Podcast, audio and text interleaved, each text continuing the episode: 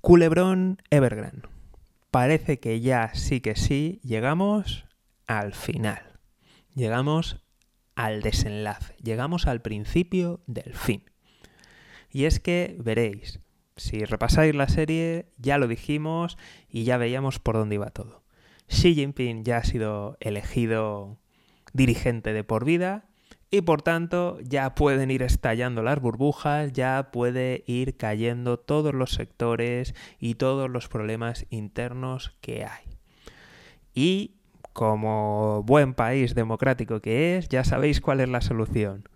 Y es que el Partido Comunista de China ha desembarcado en Evergrande. Así que todos tranquilos, que esto se va a solucionar como Dios manda.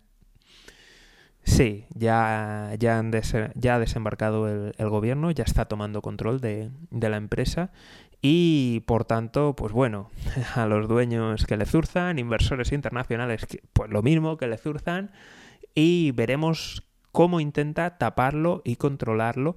¿Para qué? Para que no haya un exceso de descontento general.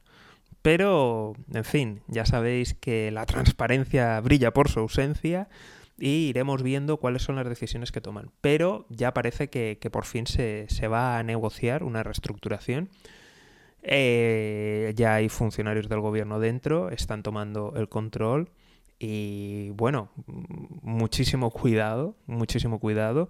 Eh, os recordamos lo que ha pasado en otros sectores, os recordamos las enormes burbujas que hay, hay capítulos al respecto, te, invito a investigar por, por, por el canal o por el podcast.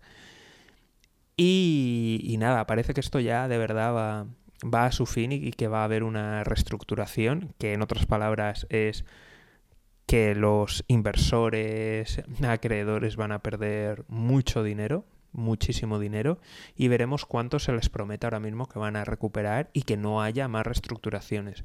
Esto va a empezar a caer como un castillo de naipes en todo el sector.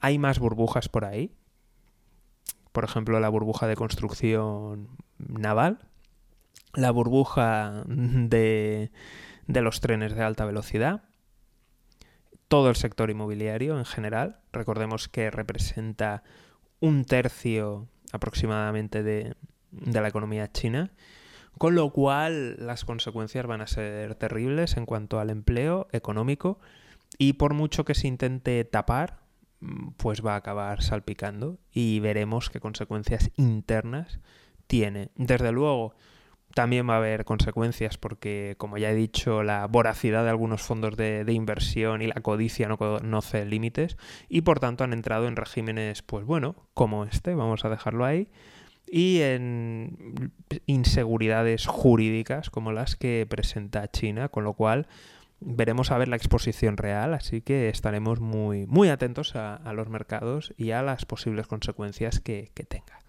Como siempre, si quieres estar atento al día, enterarte de estas cosas que o no salen o pasan muy rápido por, por, los medios tradicionales, te invito a suscribirte, seguimiento y lo más importante de todo es el correo electrónico. Nos vemos aquí en Mejora y Emprende. Un saludo y toda la suerte del mundo.